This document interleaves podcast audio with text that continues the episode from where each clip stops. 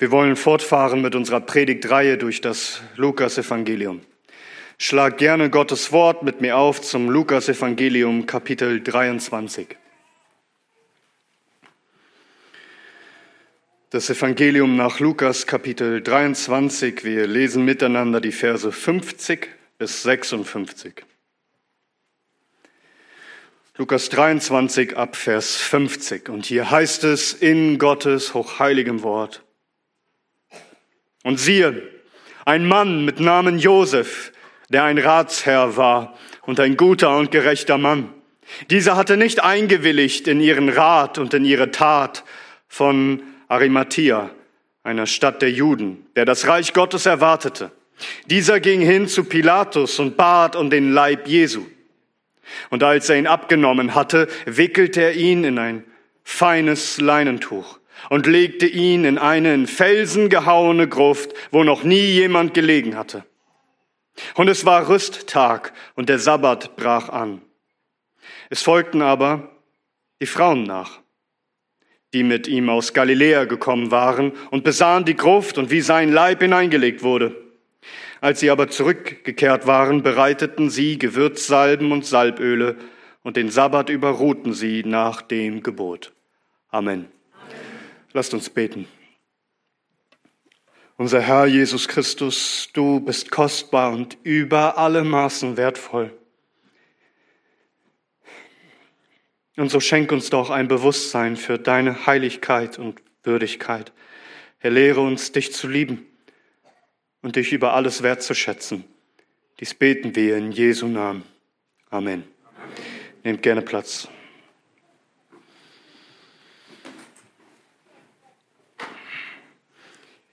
Wir hörten, wie unser Herr Jesus Christus am Kreuz starb.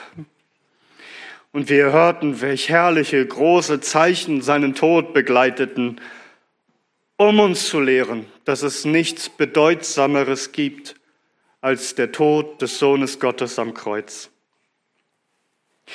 Wir hörten, dass nach dem Tod Christi direkt vor dem Kreuz ein heidnischer, also ein römischer Hauptmann zum Glauben kam. Und für alle hörbar bekannte, dass dieser gerecht war, der Sohn Gottes. Wir hörten, wie die Leute sich an ihre Brust schlugen und nach Hause gingen. Sag, wie bist du nach Hause gegangen? Hat das gearbeitet an deinem Herzen? Der Tod Jesu Christi, unseres Herrn, muss Auswirkungen haben auf unser Leben. Dieser Tod, er darf nicht spurlos an uns vorübergehen. Dieses Kreuz hat Kraft. Es ist etwas, was Herzen verändert, wenn wir doch nur verstehen, was dort geschehen ist. Wir hören heute ein Beispiel von einem Mann, der durch den Tod Jesu Christi gewaltig verändert worden ist. Wir sehen hier, welche Auswirkung der Tod Jesu Christi auf einen Mann hatte. Lesen wir nochmal ab Vers 50. Und siehe ein Mann mit Namen Josef, der ein Ratsherr war und ein guter und gerechter Mann. Dieser hatte nicht eingewilligt in ihren Rat und in ihre Tat von Arimathea, eine Stadt der Juden, der das Reich Gottes erwartete. Dieser ging hin zu Pilatus und bat um seinen Leib. Siehe, ein Mann, schau genau hin. Das ist nicht irgendwer. Dieser Mann mit dem Namen Josef war ein Ratsherr, einer vom Hohen Rat der Juden, vom Sinetrium. Das heißt, er war ein reicher, ein sehr respektierter Mann, Rang und Namen, mit Einfluss aus der Führungsriege Israels, aus der High Society, mit Ansehen, mit Einfluss. Und wenn wir Lukas bis zu diesem Punkt aufmerksam gelesen haben, dann haben wir ein gewisses Bild uns gemacht von diesem Hohen Rat der Juden. Und zwar ein sehr negatives. Dann würden wir sagen, ein Ratsherr, ach ja, einer von diesen bösartigen Führern des Volkes, die diese bösartigen Pläne geschmiedet haben gegen Christus. Dann muss auch er einer sein, der keine Probleme hat mit Lügen und Bestechen und Betrügen und Auftragsmord und so weiter.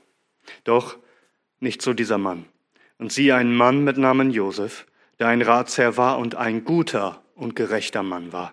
Dieser hatte nicht eingewilligt in ihren Rat und in ihre Tat. Ist das nicht erstaunlich? Davon haben wir bisher noch nichts gehört im Lukas-Evangelium. Dort im Hohen Rat der Juden, der Christus abgrundtief hasste, seine Ermordung plante, veranlasste, durchführte, letztendlich. Dort inmitten der Feinde Christi hat er einen Freund, einen Mann, der anders ist als der Rest. Hieran erkennen wir, dass es durchaus vorkommen kann, dass an Orten, wo niemand es erwarten würde, jemand sein kann, der Gott fürchtet. Und weißt du, Gott wird immer Menschen haben, die ihn ehren. Sind die Apostel auch gerade verschwunden? Und da ist keiner, der sich um ihn kümmert. Gott sorgt dafür, dass da einer ist, der seinen Sohn ehrt. Und so dunkel unsere Zeiten auch aussehen mögen.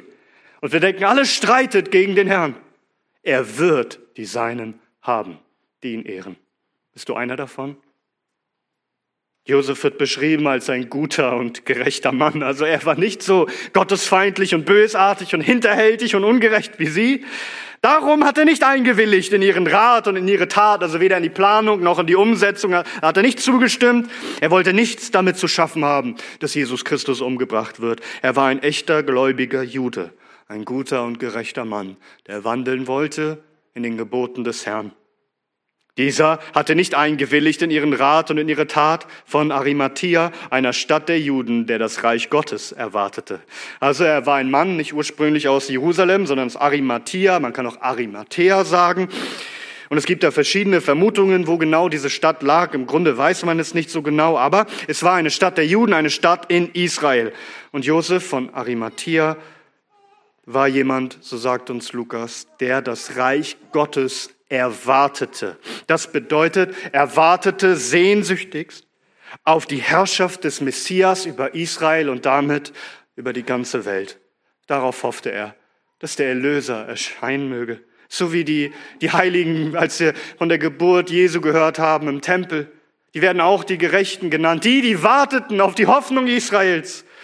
Und so bekämpfte Josef Christus nicht, sondern er hatte Hoffnung, dass durch ihn, durch Jesus, das Reich Gottes kommt, dass er der verheißene Retter und König ist. Und ich möchte uns ein paar Zusatzinformationen geben, damit unser Bild von Josef vervollständigt wird durch die anderen Evangelien. Matthäus und Johannes verraten uns nämlich noch was sehr Wichtiges über Josef. Es heißt in Matthäus Kapitel 27 ab Vers 57, als es aber Abend geworden war, kam ein reicher Mann von Arimathea mit Namen Josef. Und jetzt hör einmal, der auch selbst ein Jünger Jesu geworden war. Dieser ging hin zu Pilatus und bat um den Leib Jesu. Hast du gehört? Er war ein reicher Mann, aber er war auch ein reich gesegneter Mann, denn er war ein Jünger Jesu.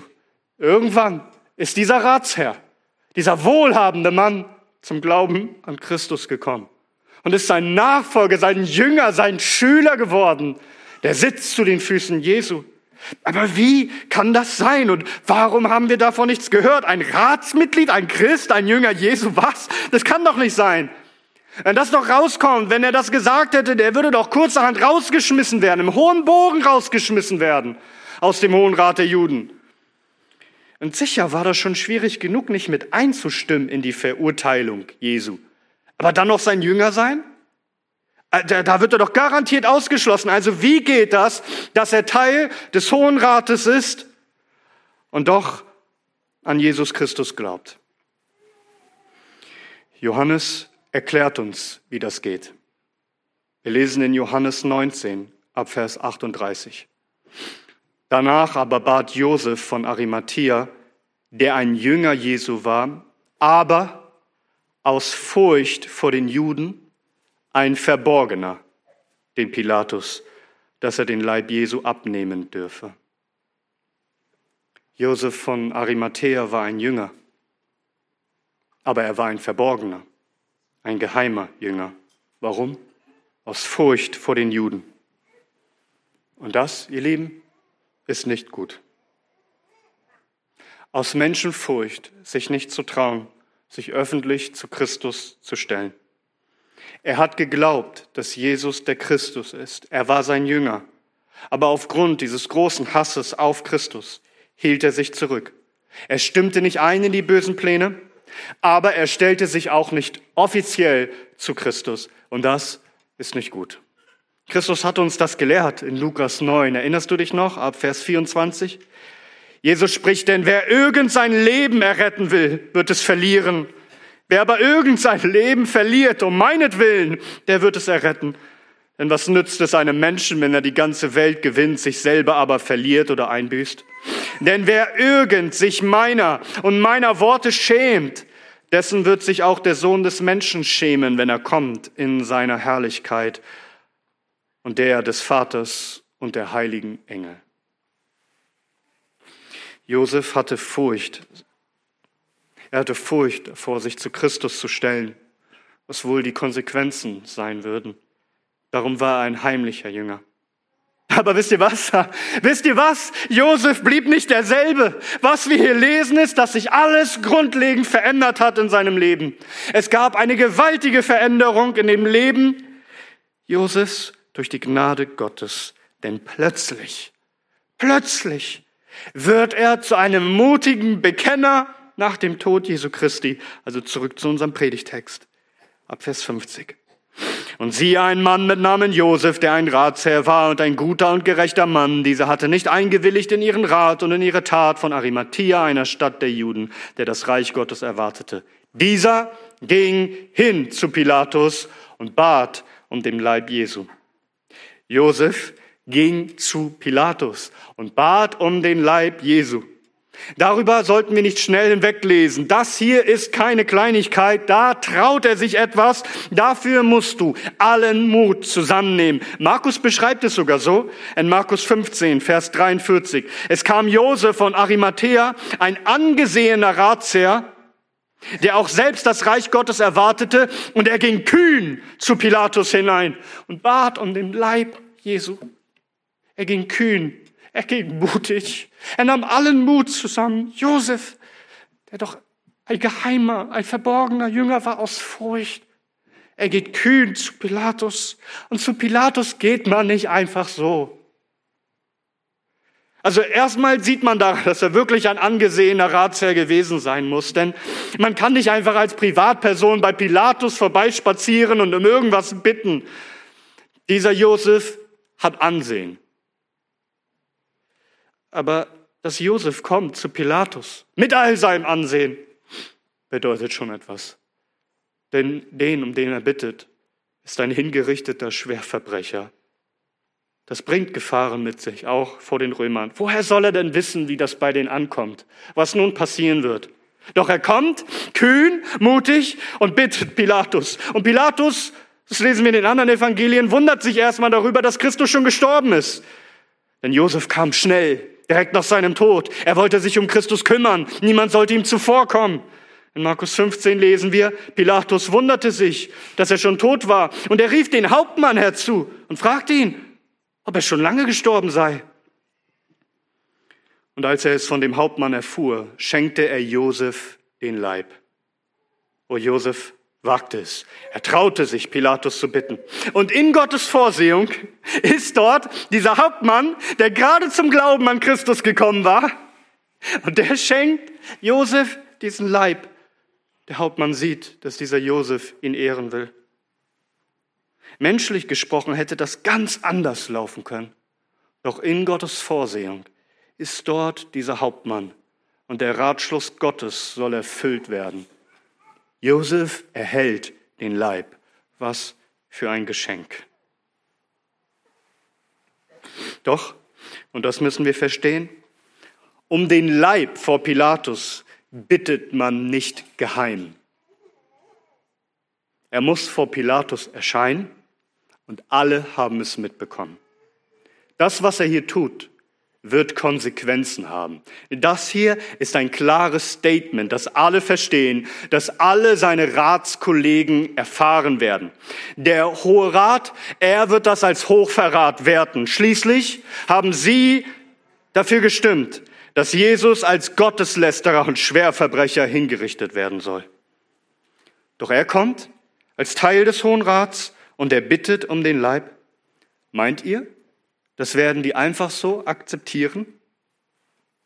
Meint ihr, dass sie das einfach so hinnehmen? Denn weißt du, dass er um den Leib bittet, ist längst nicht alles. Josef hat etwas vor mit dem Leib. Josef will Christus öffentlich die höchste Ehrerbietung geben, indem er ihm ein würdiges Begräbnis gibt. Vers 53. Und als er ihn abgenommen hatte, wickelt ihn in feines Leinentuch und legte ihn in einen in Felsen gehauene Gruft, wo noch nie jemand gelegen hatte. Das hier ist ein Glaubensbekenntnis. Das hier ist ein Statement für alle, unmissverständlich. Kein anderer Jünger tat das. Kein Apostel kommt und bittet Pilatus. Josef kommt, der geheime Jünger, der sich fürchtete davor, sich öffentlich zu Christus zu stellen, kommt nun in dieser Stunde.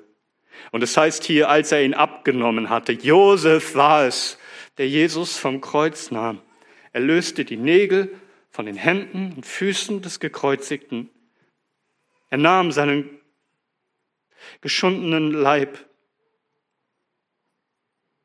Vielleicht wischte er die, die Wunden und das Blut ab und behutsam legte er ihn in feines Leintuch. Markus berichtet uns ein Leintuch, das er extra gekauft hatte für diesen Zweck. Das heißt, er kauft das Beste vom Besten für Christus. Neue, reine, feine Ware. Das allein zeigt schon, dass er Jesus ehren will. Er zeigt, Jesus ist für ihn aller Ehre würdig. Er ist kein Verbrecher. Er ist ein Hochverehrter. Er ist unschuldig, gerecht und heilig. Wir erfahren auch, dass jemand anderes dem Josef half. Wir lesen das im Johannesevangelium. Auch einer, der ein geheimer Jünger war. Nikodemus, der erst am Abend zu ihm kam und mit ihm sprach, aber sich nicht stellte zu Jesus, dass er an ihn glaubte. Wir lesen in Johannes 19. Aber auch Nikodemus, der zuerst bei Nacht zu ihm gekommen war, kam und brachte eine Mischung von Myrrhe und Aloe, etwa 100 Pfund. Sie nahmen nun den Leib Jesu, wickelten ihn in Leinentuch mit den Gewürzsalben, wie es bei den Juden Sitte ist, zum Begräbnis zubereitet. Wir erfahren hier, dass diese Männer kostbarste Mischungen auswählten, also wohlriechende Harze, Myrrhe, Balsam, Pflanzen, also Aloe, um diesen Verwesungsgeruch zurückzuhalten. So war es Sitte bei den Juden, etwa 100 Pfund, also ungefähr 30 Kilogramm. Und das, was wir hier lesen, ist alles andere als gewöhnlich. Bei den größten, verehrtesten Rabbis und Lehrer wurde nicht so viel eingesetzt von Myrrhe und Aloe. Diese Bestattung hier ist die Bestattung eines Königs. Das, was sie hier aufbringen, ist extrem kostspielig, sogar für einen reichen Mann. Das macht man nicht einfach so. Das bedeutet, Christus ist König. Er ist der Herr aller Herren für uns. Sie umwickeln Christus nicht nur Und als er ihn abgenommen hatte, wickelte er ihn in feines Leinentuch und legte ihn in eine in Felsen gehauene Gruft, wo noch nie jemand gelegen hatte. Er, Josef, legt Christus in eine neue Gruft. Nicht bloß eine neue Gruft, sondern eine in Felsen gehauene an einem exklusiven Standort. Eine sehr kostspielige Gruft an einem besonderen Ort. Johannes sagt uns in Johannes 19, an dem Ort, wo er gekreuzigt wurde, war aber ein Garten, in dem Garten eine neue Gruft, in den noch nie jemand gelegt worden war. Heute würden wir sagen, die teuerste Beisetzung, die man sich vorstellen kann. Nicht nur einen Sarg aus edelstem Holz, Einzelanfertigung, kein normaler Grabstein, sondern ein Ehrengrab, sozusagen ein Mausoleum. Also ein monumentales Grabmal in Gebäudeform, eigentlich so groß, dass die ganze Familie darin Platz finden soll, ein Grab in Stein gehauen, mit einem großen Stein davor gerollt. Aber das ist noch nicht genug, dass er solch eine kostspielige Gruft wählt. Matthäus sagt uns, Matthäus 27, und Josef nahm den Leib und wickelte ihn in reines, feines Leinentuch und legte ihn in seine neue Gruft, die er in dem Felsen hatte aushauen lassen. Und er wälzte einen großen Stein an den Eingang der Gruft und ging weg. Wem gehörte das Grab? Für wen war das eigentlich gedacht? Josef hatte es anfertigen lassen, dieses teure, würdevolle Grab, für seine eigene Familie, für sich selbst. Es war sein Grab. Verstehst du, was er damit sagt? Allen öffentlich, dass jeder es versteht. Er sorgt dafür, dass Jesus in seinem Grab, in sein Familiengrab beerdigt wird. Das bedeutet für Josef, sein Grab ist weg. Er kann es jetzt nicht mehr benutzen für seine Familie, so denkt er. Dieser Jesus ist so ehrenvoll, sagt Josef, dass ich ihn mein eigenes Grab lasse. Enger, klarer und deutlicher kann man sich nicht mit einer Person identifizieren, als dass man sagt, mein Grab gehört dir. Hätte er einfach ein Grab gekauft für ihn, wäre das schon Aussage genug. Aber er gab ihm sein Grab. Ein öffentliches Bekenntnis, dass nun jeder es weiß. Alle Ratsmitglieder sollen es wissen. Josef stellt sich zu Christus. In meinen Augen, sagt Josef damit, ist er kein schlimmer Verbrecher, sondern der höchst geehrte. Kein Gotteslästerer, sondern der Sohn Gottes. Er sagt damit aus, ich schätze ihn, ich ehre ihn so sehr, ich gebe ihm die größte Ehrerbietung. Er liegt in meinem Grab, er soll ein Ehrengrab haben, er ist König. Und seht ihr Christus, er starb wie ein Verbrecher am Kreuz, aber er wurde würdevoll begraben in Ehre in seinem Tod. Das ist nicht das, was die Ratsherren wollten. Sie wollten, dass er den schändlichsten Tod hat, ohne Ehre, ohne ehrenhafte Bestattung. Und hierin erfüllt Josef die alte Prophezeiung aus dem Buch des Propheten Jesajas, Kapitel 53, Vers 9. Da heißt es prophetisch über Christus, nachdem er doch sein Leben hingegeben hat. Und man hat sein Grab bei Gottlosen bestimmt. Also das ist, was die Ratsherren wollten. Du sollst bei Gottlosen begraben werden, du sollst keine Ehre empfangen. Und man hat sein Grab bei Gottlosen bestimmt. Aber bei einem Reichen ist er gewesen in seinem Tod. Weil er kein Unrecht begangen hat und kein Trug in seinem Mund gewesen ist. Eigentlich hätte er an der größten Schande ohne ein ehrenvolles Begräbnis dahinsiechen sollen verwesen sollen. Irgendwo begraben bei den unreinen, gottlosen Verbrechern liegend. Aber bei einem Reichen war er in seinem Tod. Diese Prophetie erfüllt sich eins zu eins Gott sorgt dafür, dass sein Sohn ein würdevolles Begräbnis erhält. Er bewegt den einst heimlichen Jünger Josef dazu, sich öffentlich zu seinem Sohn zu stellen, denn der Vater wollte, dass sein Sohn würdevoll begraben wird. Stellt euch das vor, was das für Josef nun bedeutet. Wir hatten, wir lesen schon in Johannes 9, relativ am Anfang, da heißt es, denn die Juden waren schon übereingekommen, dass wenn jemand ihn als Christus bekennen würde, er aus der Synagoge ausgeschlossen werden sollte. Und so fürchtete sich Josef.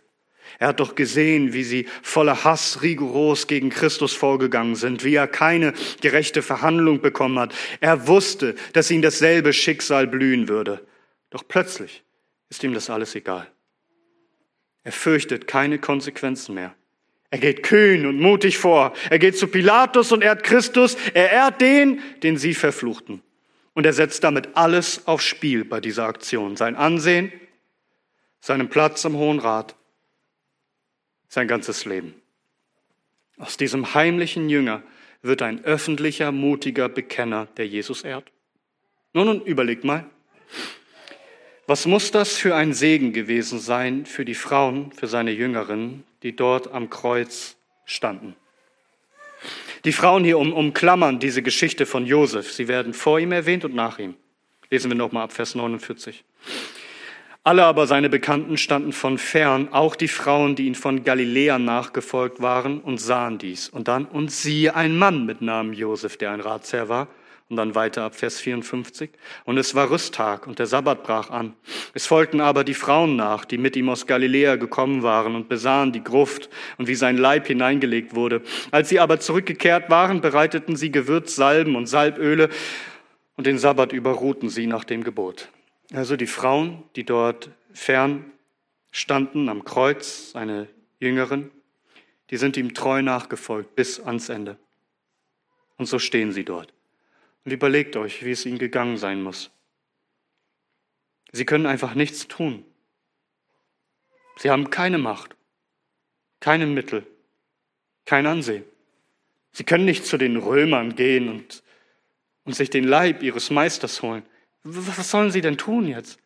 So, so stehen sie da, traurig, verwirrt, am Grübeln. Vermutlich werden sie gebetet haben, Herr, was, was, was sollen wir denn jetzt tun? Wie, wie sollen wir ihn denn jetzt ehren? Und siehe da, plötzlich aus dem Nichts kommt ein Mann, den sie vorher nie als Jünger Jesu wahrgenommen haben. Und er geht schnurstracks zu den Soldaten dort am Kreuz. Und was geschieht? Er nimmt unseren Herrn herunter, er kümmert sich um ihn, er legt ihn behutsam in saubere Leinen und er bringt ihn dann auch noch. Ja, wo bringt er ihn denn hin? Was hat er vor mit ihm? Und sie gehen und sie folgen und sie kommen an einen herrlichen Ort, einen Garten, sehen dieses herrliche Grab eines Reichen und da, da wird ihr Herr hineingelegt. Was, was glaubt ihr, was, was sie gedacht haben in diesem Moment? Natürlich haben sie den Leichnam ihres Herrn nicht eine Sekunde aus den Augen gelassen. Es heißt, sie folgten, sie schauten genau, was Josef da tat. Und meint ihr, wie verwundert sie waren? Aus dem Nichts kommt dieser Mann, der ihren Erlöser so ehrt. Damit erfüllt Josef übrigens ein Gebot. In 5. Mose 21 lesen wir, und wenn an einem Mann eine todeswürdige Sünde ist und er wird getötet und du hängst ihn an ein Holz, so soll sein Leichnam nicht über Nacht an dem Holz bleiben, sondern du sollst ihn jedenfalls an demselben Tag begraben, denn ein Fluch Gottes ist ein Gehängter. Und du sollst dein Land nicht verunreinigen, das der Herr dein Gott dir als Erbteil gibt. Einer, der am Kreuz genagelt am Holz hängt, soll nicht über Nacht hängen bleiben. Josef handelt hier nach dem Gebot Gottes. Aber auch die Frauen, nochmal ab Vers 54. Und es war Rüsttag und der Sabbat brach an. Es folgten aber die Frauen nach, die mit ihm aus Galiläa gekommen waren und besahen die Gruft, wie sein Leib hineingelegt wurde. Als sie aber zurückgekehrt waren, bereiteten sie Gewürzsalben und Salböle und den Sabbat über ruhten sie nach dem Gebot. Also die Frauen sahen, wie Josef sich kümmerte um ihren Herrn Sie sahen die Gruft, wie der Leib hineingelegt wurde. Aber sie selbst, sie wollten ihren Herrn noch ehren. Sie wollten kommen mit Salben, mit kostbaren Gewürzen und Ölen, aber es war schon so spät. Es war Rüsttag. Das ist der Tag vor dem Sabbat, wo man sich rüstet für den Sabbat, also vorbereitet. Und diese waren in Wahrheit fromme Frauen, die ruhten am Sabbat nach dem Gebot Gottes.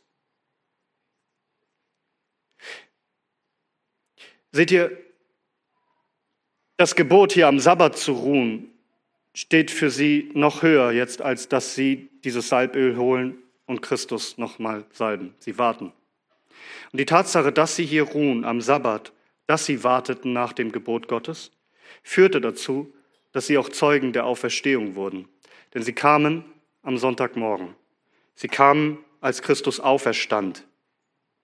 Hätten sie das Gebot hier nicht gehalten, wären sie am Sonntagmorgen nicht da gewesen, als Christus einen neuen Sabbat schuf durch seine Auferstehung, den Tag des Herrn. Und was für ein Segen ist Josef für diese Frauen. Er hat sich gekümmert, wo niemand anderes da war. Wir haben jetzt gesehen, wie Josef, dieser furchtsame Mann, der Angst hatte, sich zu Christus zu stellen, aus Furcht vor den Juden. Wie er alle Angst, alle Furcht verliert und mutig wurde. Und vielleicht wünschst du dir das auch. Vielleicht bist auch du im Grunde ein heimlicher Jünger in der Schule, in der Uni, auf der Arbeit, in der Familie. dass du dich nicht so zu Christus stellst und ihn nicht so ehrst, wie du solltest. Es gibt Hoffnung für dich, dass sich das ändert.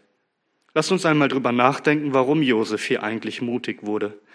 Sag, was hat sich denn jetzt überhaupt verändert? Die Umstände sind doch gleich geblieben, oder? Also die Juden hassen Jesus doch immer noch und haben nichts als Abscheu ihm gegenüber übrig. Also wieso stellt er sich gerade jetzt zu Jesus? Was hat sich denn verändert? Die Antwort, das Kreuz. Jesus Christus ist gestorben. Wenn er sich auch nicht öffentlich zu Christus stellte, als er lebte, sein Tod beendet nun alle Heimlichtuerei. Er kann nicht mehr. Christus ist gestorben. Und dieser Blick auf Christus hat sein Herz so bewegt, mit heiliger Liebe und heiligem Eifer und Bekennermut erfüllt, dass er nicht mehr schweigen kann.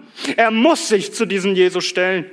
Das Sterben Christi hat ihn so sehr berührt, ist ihm so nahe gegangen, dass es mit der Heimlichtuerei vorbei ist. Mit dem Tod war ihm klar, ich kann ihn jetzt nicht ohne Ehre lassen. Ich muss mich jetzt zu ihm stellen. Vielleicht ist es meine letzte Gelegenheit. Er hätte auch sagen können, ja gut, wenn jetzt ist er gestorben, jetzt muss ich nichts mehr sagen, jetzt muss ich nichts mehr tun. Ganz im Gegenteil. Jetzt muss ich ihn ehren in seinem Tod. Das Sterben Christi bewegt ihn dazu, Christus zu ehren. Die anderen stellten sich zu Jesus, als Jesus lebendig war und Wunder wirkte. Josef stellt sich zu ihm, als Christus tot am Kreuz hängt. Während seine Jünger ihn verlassen haben, jetzt wo die Apostel sich schämten, fasst er den Mut. Christi Tod hatte große Auswirkungen auf diesen Mann. Und ich glaube, dass dieser Punkt sehr wichtig ist. Wenn auch die Zeichen und Wunder und das weise Reden unseres Herrn ihn nicht dazu bewegt haben, sich öffentlich zu ihm zu stellen, so war es doch sein Sterben. Und ich denke, dass dies der Grund ist, warum uns aufgetragen ist, seinen Tod zu verkündigen jeden Sonntag. Im Herrenmahl, in der Predigt, nicht zu kennen als Christus den Gekreuzigten. Denn nichts bewegt uns so sehr zur Liebe Nichts bewegt uns so sehr zur Hingabe und unseren Herrn wirklich ehren zu wollen, koste es, was es wolle, als dass wir sehen, dass es ihm alles gekostet hat, dass er sein Leben hingegeben hat. Vielleicht bist du manchmal ein heimlicher Jünger und hast nicht den Mut, dich auf seine Seite, auf die Seite des verachteten Christus zu stellen. Blick auf den Gekreuzigten. Schau auf ihn, der sich hingegeben hat am Kreuz. Bewegt das dein Herz nicht? Erfüllt es dich nicht mit Leidenschaft für seinen Namen? Ist es nicht etwas, was dich so sehr bewegt, dass alle verstehen müssen, dass du diesen Christus ehrst?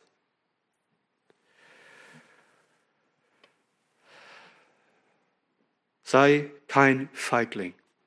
Werde mutig, werde stark, werde kühn, so wie er es wurde, als er zu Pilatus ging.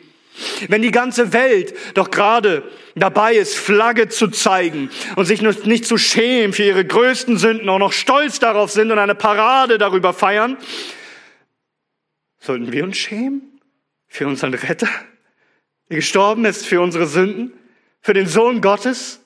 Sollten wir nicht das Banner Christi erheben? Sollten wir nicht kühn sein, wie Josef es wurde? Stell dich zu deinem Herrn, sei kein heimlicher Jünger und du sollst wissen, es lohnt sich. Josef wurde mutig, tat das, was die Apostel nicht taten. Er tat das, was die Frauen nicht tun konnten. Josef erfüllte die Prophezeiung, denn er war der Reiche, von dem geschrieben steht in Jesaja 53. Er wird hier erwähnt. Er wurde vorhergesagt. Er ist der Reiche. Er hat Christus geehrt. Es heißt in 1 Samuel 2, Vers 30, denn die mich ehren, werde auch ich ehren. Das ist, was der Herr spricht. Was er Jesus getan hat, steht in allen vier Evangelien. Allein schon so wird er geehrt. Denn nun hat er einen Ehrennamen und auf der ganzen Welt wird verkündigt, was er unserem Herrn getan hat. Aber mag er nun auch alle Ehre verloren haben vor dem Hohen Rat?